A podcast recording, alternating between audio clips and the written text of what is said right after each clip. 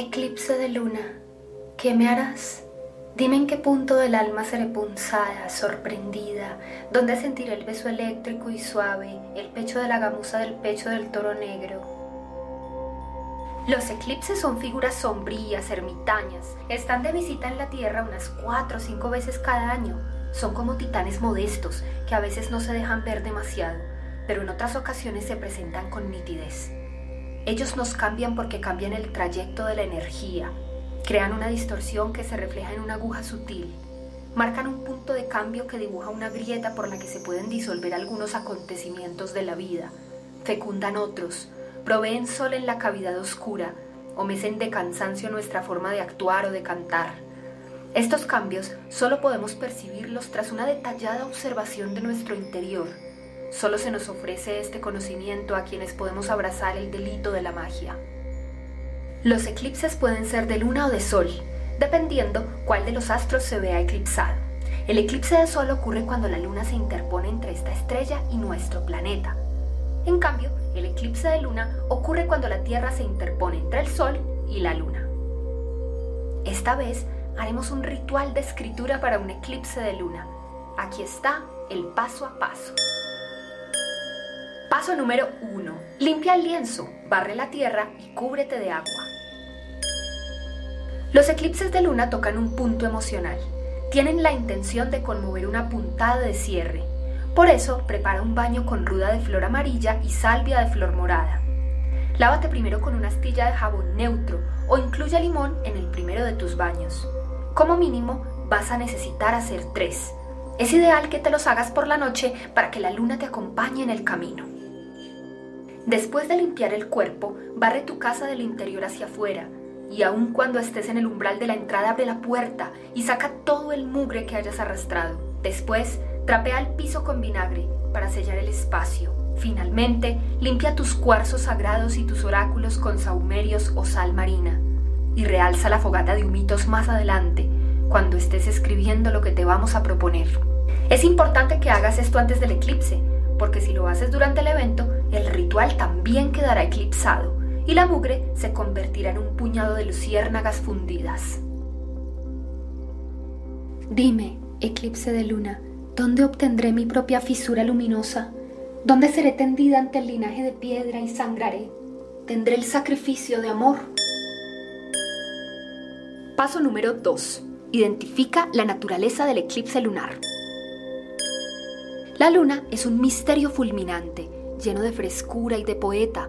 Según Italo Calvino es la imagen de la levedad.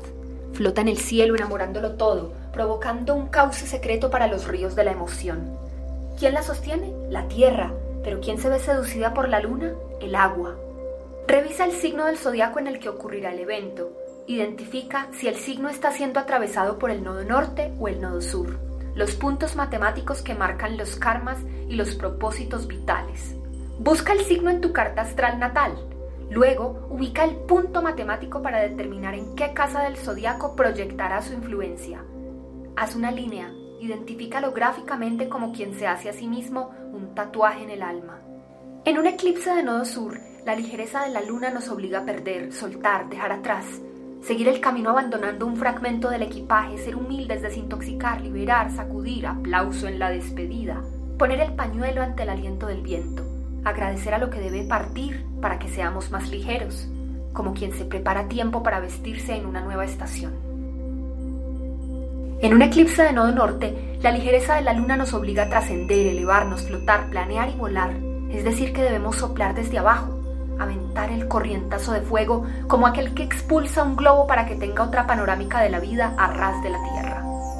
Agradecer a lo que debe elevarse desde el vientre del corazón, aquello que necesitó alas para llegar a donde debía. Eclipse de luna, te lo ruego. ¿En qué terrón de la tierra debo extender el diente, recoger los tentáculos oculares, dejar de ver, para ser nuevamente luz naciente? Cuando sepas en qué signo va a caer el eclipse y en qué área de tu vida estás motivado a dejar de fluir, sea hacia adentro o hacia afuera, entonces puedes entregarte a un momento de escritura. Paso número 3. Usa tu luna para hablar con el eclipse de luna. Solamente tu luna puede hablar con un eclipse de luna. Búscala en tu casa. La luna siempre tiene un modo de representarse simbólicamente en un objeto. Su luz momentánea lo posee de pronto y después de la brujería, cada vez que entras en contacto con la cosa, estás en diálogo con ella. Con todo lo que has transitado, pregúntate, ¿qué significa la casa que está eclipsada? ¿Qué ocurre en ella? ¿Quiénes la habitan? Si es una casa que representa un escenario fundamental para tu vida, ya puedes sacar conclusiones poderosas. Sabrás qué tan bajo podrá sumergirse tu alma. Sabrás si estás preparada para caer en este abismo de pánico o en este túnel mental, en esta prueba de pie tembloroso y valor ausente o en esta prueba de cáliz alarmante, un test que está vencido previamente. Olvídate de las preguntas en tu escritura, de los conceptos, de los lugares comunes que están llenos de formas para transmitir un mensaje desde tu lugar vulnerable o tu lugar de poder. Escribe realmente, suelta la mano. Nadie tiene por qué leer esto. Nadie tiene por qué acercarse a estas palabras sagradas.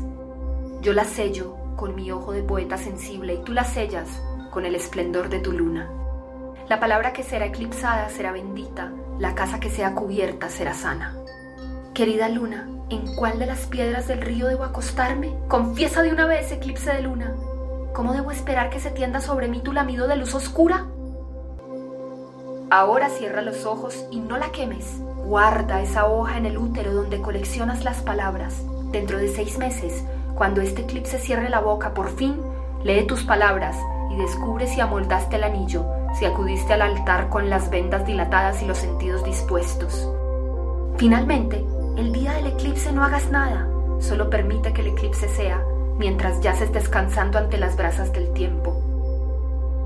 Este podcast ha sido creado por la Escuela de Escritura Sensorial La Maletra. Voz María Antonia León. Música Caterine Ortega. Efectos sonoros Creative Commons. ¿Podré ser luz que se vierte por el musgo de la ventana? ¿Luz extendida, enérgica y azul? ¿Podré ser la luz que me devuelve al estómago del paraíso?